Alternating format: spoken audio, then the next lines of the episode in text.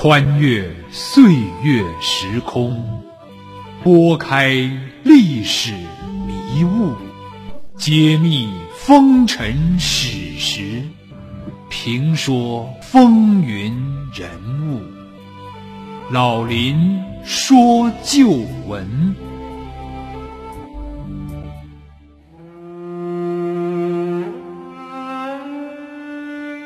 亲爱的听众朋友，大家好，欢迎您收听辽宁都市广播 FM 九二点一，每周日早七点至八点，由林霄为您编辑主持的《老林说旧闻》节目，我是您的朋友主持人林霄。听众朋友，在现代社会，劫机是国际恐怖分子惯用的一个伎俩之一，也是一些为了达到个人目的的亡命徒而采取的一种极端手段。在北京中国航空博物馆的专机展区，有一架机号为五零二五八的底蓝上白的子爵号四发涡轮式飞机，它承载着一段近四十年前的历史。由于种种原因，这桩中国第一起劫机案的详情，特别是英雄们在长空上反劫机的英勇事迹，在一段时间之内还是鲜为人知的。因为事件的特殊性，它一直处于一种保密状态，直到九十年代初才被官方逐渐解密。这是一起被称为“新中国劫机第一案”的震惊中外的事件。一九八二年，在建军五十周年之际，外国某军事代表团从上海飞赴北京参加中国的庆祝活动。然而，在这架子爵号专机上，负责外宾警卫工作的保卫干事竟因个人生活不检点，受到组织处分，便萌生了劫机投敌的念头。起飞不久，他就凭借着自己身上的一把手枪闯进了驾驶室，要求改变航线。于是，我空军八位机组人员便展开了与歹徒惊心动魄的三十三分钟对决，终于使专机转危为安，避免了一场震惊中外的悲剧。而在此前后，台湾的许多飞行员驾战机投奔了祖国的怀抱。请听老林说旧闻：子爵号专机上的生死对决。一九八二年，中国人民解放军已经走过了五十五个年头。按照惯例，逢五的年份，我们会举办比较隆重的庆祝仪式，友好的国家呢也会派出代表团来访华。这一年也不例外。这一年建军节前夕，非洲乌干达陆军少将率领军事代表团访华，在北京访问之后，又去了上海访问。之后呢，准备于七月三十日返回北京参加建军节的庆祝仪式。整个过程由总政治部保卫部负责代表团的安全，并且为代表团的团长单独指派了随身携带六四式手枪的保卫干事郑岩峰来负责其安全。在这儿需要指出的是，很多资料称其为是郑延武，而此处呢，我们以中国人民解放军空军政治部发行的军刊《中国空军》中的资料为准。七月三十日，代表团乘坐空军五零二五八子爵号专机从上海返回北京，机组成员呢有来自中国空军的八名成员组成，机长兼副驾驶蓝丁寿，驾驶员张景海。领航长王贵峰，领航员刘铁军，通讯员唐全兴，机械师庄永春，电气师房嘉林，乘务员郭玲。子爵号是世界上第一架涡轮螺旋桨式的客机，它是英国维克斯公司在一九四五年开始设计的，五六十年代又经过不断的改进。相对于常规的活塞式飞机。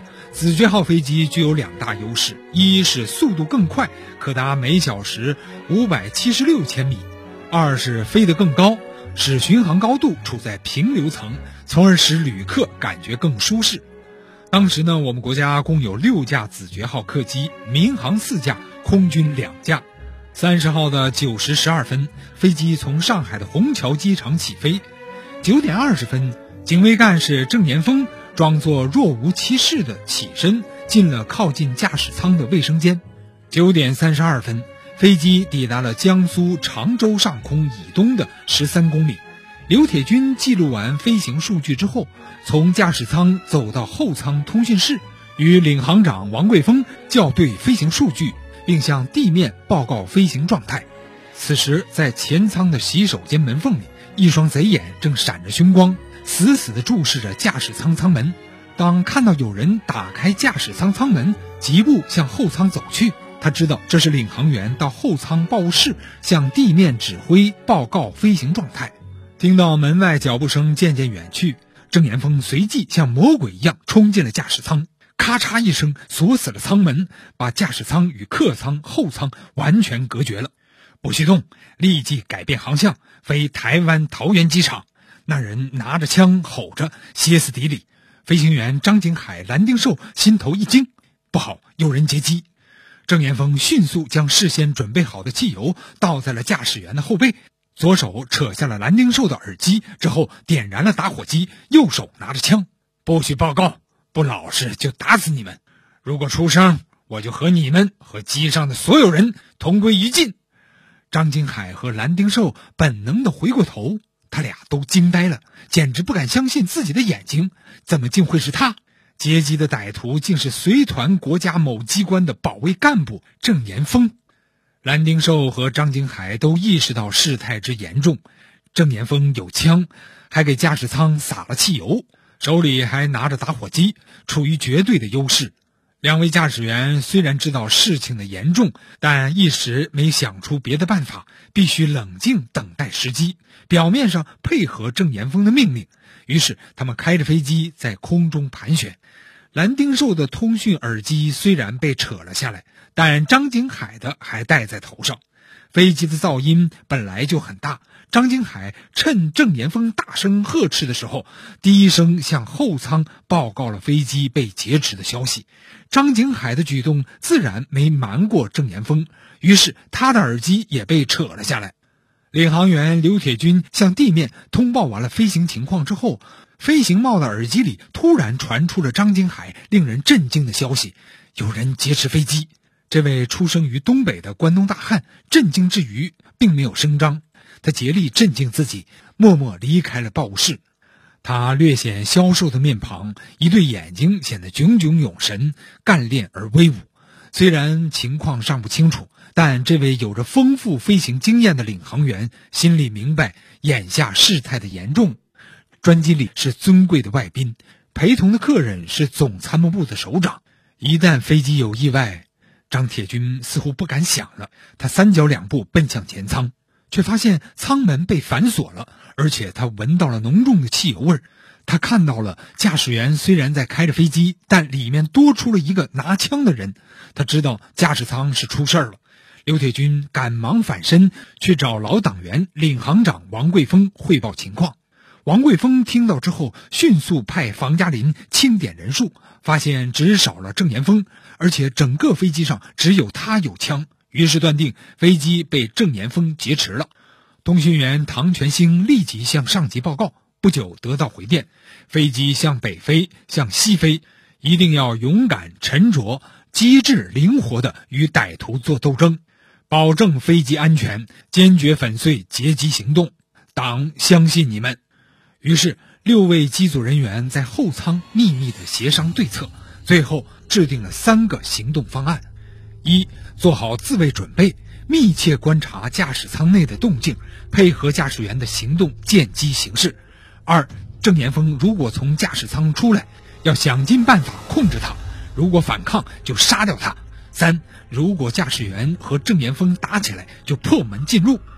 为了避免外宾慌张，也为了控制整个局势，众人决定暂时不告诉外宾飞机被劫持的消息。同时，向陪同的总参外事局副局长沈绍兴汇报了情况。大家表面上都若无其事。王贵峰和电气师房嘉林各持一把消防斧，在驾驶舱门外监视着里面的动静。唐全兴值守电台，保持着与上级的随时联络。刘铁军密切关注着飞机航向的变化，上报飞机的位置。机械师庄永春随时检查飞机动力系统。